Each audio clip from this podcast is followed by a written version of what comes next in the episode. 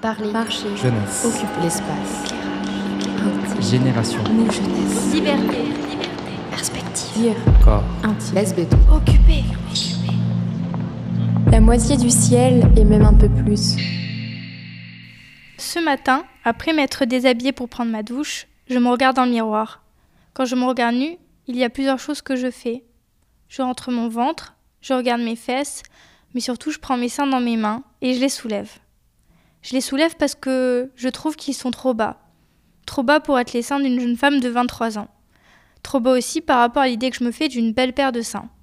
Je trouve que leur forme n'est pas parfaite, mais ce qui me dérange le plus, c'est leur affaissement. J'ai les seins qui pendent, les seins qui tombent. Alors, je les soulève pour pouvoir supporter mon reflet dans le miroir. Je ne sais pas s'ils ont toujours été comme ça, et si je ne m'en suis aperçue qu'à un certain moment. Le fait est que je n'ai pas toujours été complexée par mes seins. Fut un temps, ils n'existaient pas, puis ignoré leur présence jusqu'à ce qu'on me la rappelle. L'été de mes 11 ans, je vais me baigner tout habillée dans la piscine de ma grand-mère. Il fait chaud, mes cousins jouent dans l'eau, et moi j'ai oublié mon maillot de bain. La légère transparence de mon t-shirt mouillé laisse entrevoir ma poitrine naissante. Il n'en faut pas plus pour que ma grand-mère agisse. Faut que tu fasses attention à ton âge, ça émoustille les garçons, ce genre de choses. Ça me perturbe, alors je commence à mettre des tout petits soutiens-gorge pour cacher mes tout petits seins. À 15 ans, je fais l'amour pour la première fois. Bien sûr, j'ai déjà vu des scènes de sexe à la télévision et sur Internet. Je ne sais pas si vous avez déjà remarqué que les femmes dans les films et les séries portent toujours leur soutien-gorge pendant le rapport. Alors moi aussi, je pensais que ça se passait comme ça. Je comprends vite que dans la réalité, les mecs préfèrent voir les nanas sans soutif. Pendant longtemps, je refuse de pratiquer certaines positions pour ne pas sentir mes seins qui pendouillent. J'essaie de faire abstraction le plus possible du reste de mon corps, comme s'il n'existait pas. Autant vous dire que durant cette période, je n'ai pas beaucoup d'orgasmes.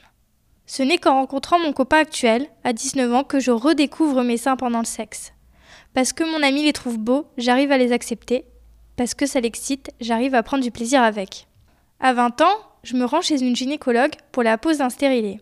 Je suis nue sur cette espèce de longue chaise recouverte de sopalin. Elle propose de me palper les seins.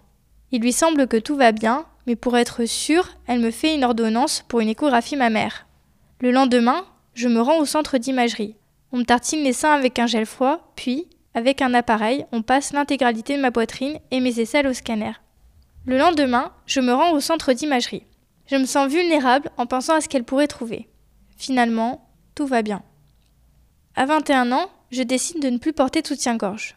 Ce qu'il me restait était dans un piteux état. Il me gênait. Quand on choisit de ne plus en porter dans une société qui considère que c'est un accessoire indispensable dans la vie d'une femme, on se confronte à certaines remarques. Tu n'as rien oublié? T'as les seins qui tombent, Madame Totote À 22 ans, je me retrouve en colocation avec Angelina, une femme russe de presque 50 ans qui se fait soigner en France pour un cancer du sein. Quand je la rencontre, elle vient de subir une ablation du sein droit. Durant cette période, je me m'arrivais très souvent que j'ai moi aussi un cancer du sein. Cette inquiétude se transforme en psychose. Je passe plusieurs mois à me palper les seins chaque jour. Je les palpe dans ma douche, dans mon lit, parfois même dans la rue. Ce stress ne fait qu'augmenter avec le mois d'octobre et la lutte contre le cancer du sein. Paradoxalement, cette campagne censée prévenir la maladie me rend moi malade. Cet été, de passage chez mes parents, je parle avec ma mère de la grossesse. Ma mère, elle s'y connaît. Elle a eu six filles. La maternité, ça me fascine. Je cultive depuis longtemps déjà, et sans vraiment me l'avouer, le désir de devenir mère un jour. Je me suis renseignée. Je sais ce que je veux et ce que je ne veux pas quand je serai enceinte. Ce que je ne veux pas, c'est allaiter. Pourtant, j'ai conscience de tous les bienfaits du lait maternel pour l'enfant, mais je trouve ça primitif. J'ai l'impression que mes seins deviendraient des mamelles de vache. J'ai aussi peur qu'ils deviennent moches, qu'ils se vident de leur contenance et s'affaissent encore plus. À bientôt 24 ans, je ne sais toujours pas quoi faire de mes seins. Mais ce n'est pas comme si je pouvais m'en débarrasser. Parfois ils me gênent, parfois je les oublie, parfois ils me donnent du plaisir. Je me demande ce qu'ils vont devenir.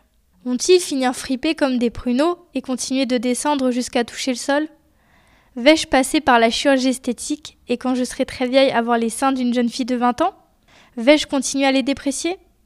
Vais-je enfin les aimer un jour pour ce qu'ils sont? Des fois, j'aimerais que mes seins parlent. Ils auraient sûrement beaucoup de choses à me dire.